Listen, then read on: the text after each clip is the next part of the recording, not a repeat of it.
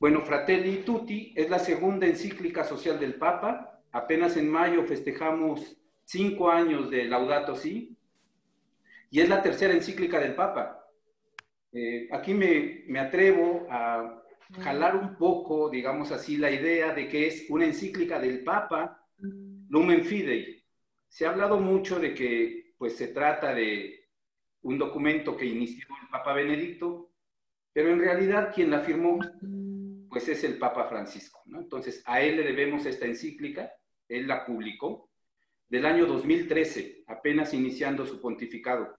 Y en esa encíclica el Papa ya toca estos temas. Entonces, se deja ver ya que el Papa tiene un proyecto, no solo para la iglesia, sino también para la sociedad, para las distintas sociedades y también para el mundo. Bueno, su magisterio se inserta en la tradición del magisterio social de la Iglesia que data de hace 130 años. Esto que parece una obviedad, y lo es, también tiene un cierto grado de profundidad, ¿no? El Papa está interesado en hacer del Evangelio un acontecimiento histórico, es decir, que el Evangelio acontezca en la historia, ¿no? Va a usar la, parábola del buen samaritano en esta encíclica, pero no, lo, es una narrativa que esté lejos de la historia, por el contrario, su magisterio busca que esta sociedad en la que vivimos tenga mejores formas de convivencia y menos exclusión, menos desigualdad y más justicia. Por otra parte, esta encíclica recoge el magisterio de, de Bergoglio y de Francisco. Sus páginas están llenas de referencias a discursos, homilías, catequesis, eh, diversos discursos o homilías en el Tedeum, en su natal Argentina. Entonces, además del gran bagaje eh, de su magisterio como obispo en Buenos Aires, también el magisterio social que está muy disperso en el pensamiento del Papa Francisco a lo largo de su pontificado. Discursos, homilías, saludos, ángelus, eh, encíclicas, exhortaciones apostólicas, están llenos de esta enseñanza que aquí se condensa.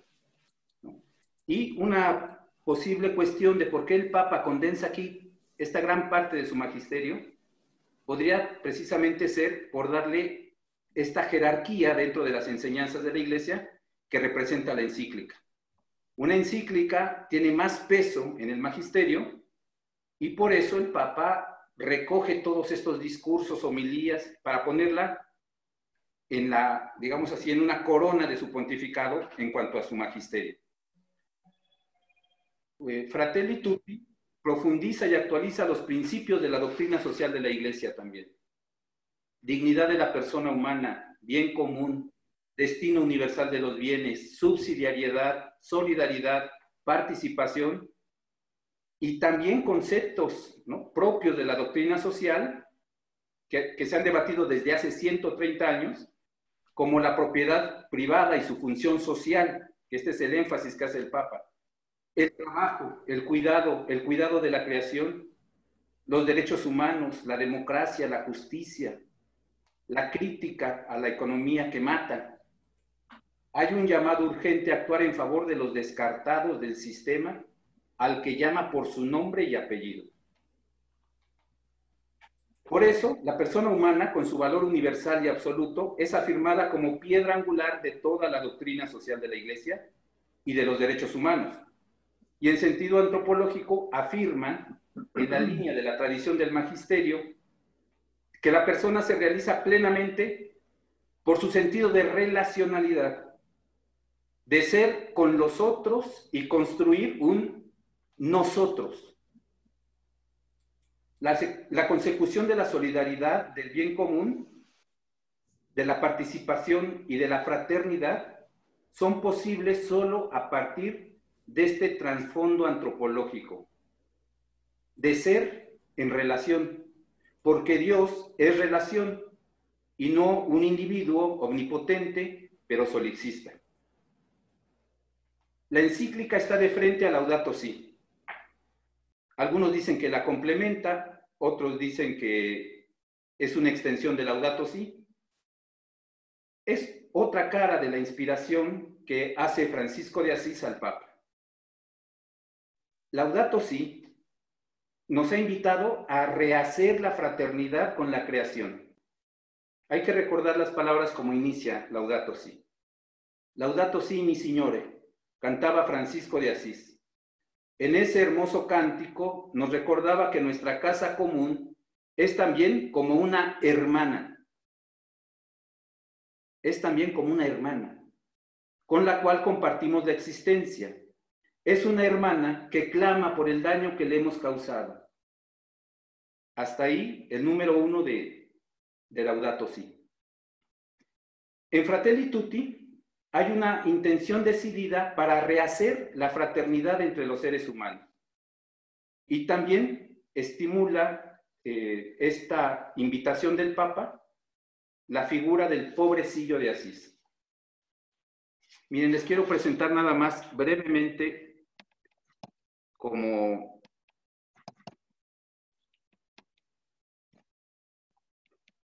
como las palabras que destacan en la encíclica, ¿no? Ahí la están viendo seguro, ¿no?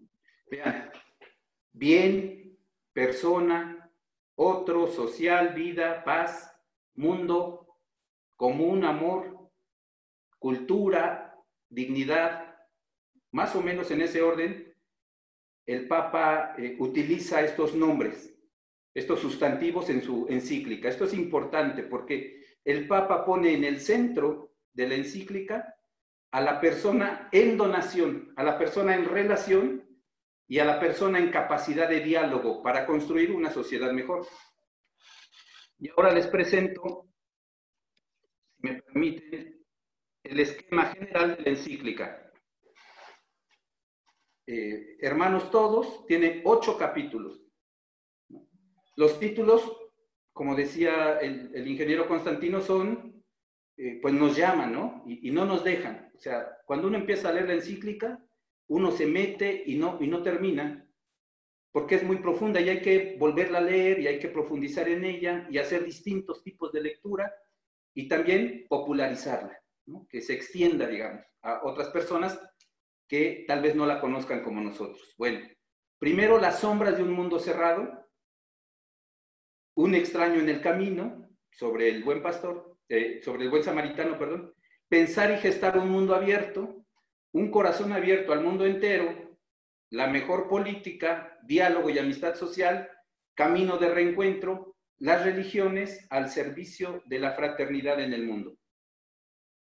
A mí este esquema me sugirió una especie de quiasmo. De cierto modo, es un quiasmo. Bueno, el quiasmo es una figura retórica. En, en, varios libros de la Biblia, incluso en los Evangelios, existe esta figura, en donde un extremo tiene que ver con el otro y las partes se van correspondiendo, ¿no? Por ejemplo, el 1 con el 8. Cuando el Papa hace una valoración del mundo que está en sombras, que es un mundo que está gris, que está cerrado, que está en crisis, hay una propuesta, ¿no? En su contraparte, que son las religiones, al servicio de la fraternidad. Cuando habla de un extraño en el camino, habla, como en complemento, de los caminos de reencuentro que él propone. Y así los otros capítulos, ¿no? Se van correspondiendo el 3 con el 6 y el 4 con el 5. Podría ser que no, pero a mí me sugirió esta idea, ¿no? Y sobre todo, me hace pensar también en el centro de la encíclica. ¿Cuál es el centro, pues? Bueno, la posibilidad de entendernos como seres humanos en la fraternidad. Eh, por eso es importante, digamos, también leer la encíclica desde, este gran, eh, como, como planeando desde arriba, ¿no? Como viendo por dónde el Papa va metiéndose, qué capítulos tiene, a qué pasos nos invita a ir siguiendo. Bueno, solamente diré muy brevemente algunas ideas, esa es mi función hoy, de la encíclica. El capítulo 1, que se llama Las sombras de un mundo cerrado, habla sobre las preocupaciones que tiene el Papa, que tenemos muchos, que originan una cultura del descarte. En el fondo es el individualismo y no la fraternidad, ni la fraternidad, ni la solidaridad que han creado estas desigualdades, estas injusticias que cada vez eh, son más evidentes, sobre todo a partir de la pandemia. Hay un individualismo que nos cierra a los demás. Por ello, hay tantas injusticias de las que el Papa hace un breve elenco, ¿no? hace una breve lista de ellas. Pero todos estamos en la misma barca. Esta idea de la integralidad de la vida, de las relaciones sociales, que ya nos eh, hacía presente en Laudato Si. La postura es crítica del Papa. Hay países, dice, que levantan muros. Y por otro lado hay países pobres que aspiran a atravesar esos muros, que están marcados por una cultura dominante de los países hegemónicos, pero no hay fraternidad ni hay encuentro. En el número 2, el capítulo 2, que se llama Un extraño en el camino, bueno, hace un exégesis. Este exégesis está presente desde toda su enseñanza de Bergoglio, del buen samaritano. Es un texto, pues, muy recurrido por él. Les digo, ustedes pueden encontrar el, el Te Deum del año 2003 y ahí el cardenal Bergoglio hace eh, una exégesis eh, también sobre el buen samaritano, eh, solo que allí lo proyecta al país, ¿no? a, a la Argentina. El buen samaritano representa un modelo de apertura y de acogida del extraño. Justifica desde el Éxodo hasta San Juan, cómo la acogida es una constante en las Sagradas Escrituras. Cada persona tiene dignidad que le hace portadora de derechos, es decir, la hace portadora del derecho a ser reconocida y el derecho a ser amada. El capítulo 3 se llama Pensar y crear un mundo nuevo. Aquí aparece una propuesta del Papa basada en el amor. El amor es lo esencial en las relaciones humanas. Primero nace el amor hacia los más cercanos, pero en Jesús este amor se hace universal. Es la apertura más allá de nuestras propias fronteras. Por eso no debería existir la, xenofobia, el racismo. Incluso el Papa dice, ni la competencia económica entre los países. También el, término de amistad social aparece acá como posibilidad de convivencia en torno al bien común. Y aquí aparece eh, la propuesta del Papa de frente a la triada que representa para la modernidad eh, la fraternidad junto con la igualdad y la libertad. Dice que es posible la igualdad solo a partir de la fraternidad. El eh, fundamento de esta triada es, sin lugar a dudas, la fraternidad. Por eso el Papa le dedica esta encíclica. Insiste pues también en una cuestión muy importante, en la función social de la propiedad. Existe la propiedad privada, pero esta tiene una función social. El número cuatro eh, presenta un tema predilecto del del Papa Francisco.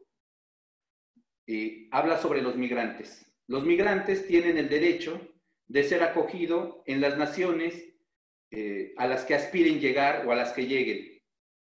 Las naciones ricas, por su parte, tienen la obligación de, darles acogida.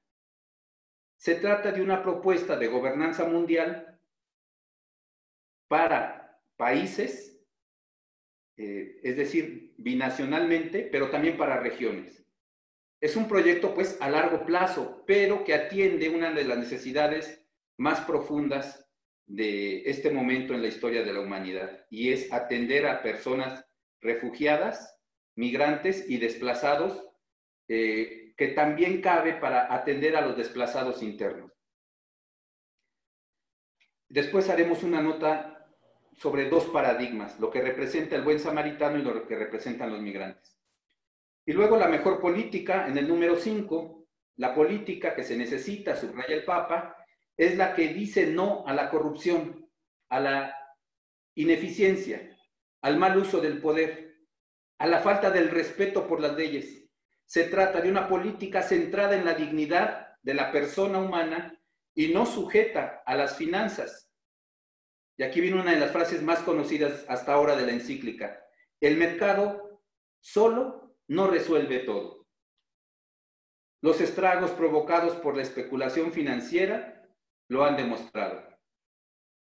Critica el Papa al liberalismo, al que en otro momento llama neoliberalismo y critica a los regímenes que usan al pueblo para explotarlos, pero en propios intereses del grupo gobernante. El Papa critica esta forma de populismo que nada ayuda a los pobres. Lo que salva estos extremos, liberalismo y populismo, es el amor político. Este es el elemento esencial en el actuar social y político, el amor, que también se puede traducir o también se dice como amistad. Y a eso le dedica el capítulo 6, diálogo y amistad social. La cultura del diálogo, la que propone el Papa, eh, se basa en entender una sociedad plural, diversa, en esta cultura del diálogo debe permear eh, la eh, escucha a los demás en todos los ámbitos. Es, dice el Papa, una cultura del consenso, de llegar a acuerdos, de dialogar para sacar adelante un asunto social y otro, un reto que hay que superar y otro. Es decir, el diálogo es un constante proceso de renovación social. Esto se debe hacer sin negar el pluralismo.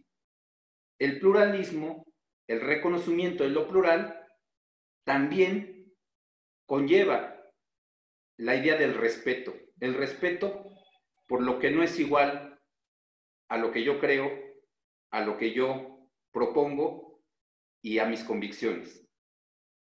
Y ya para eh, apuntar al final de la encíclica, el Papa titula el capítulo 7 Caminos para un nuevo encuentro. En él propone una cultura de la paz basada en la verdad histórica. No se trata de una paz mm, basada en eh, sentimentalismos o en eh, una falta a la verdad. Es necesario perdonar, pero también es necesario no olvidar.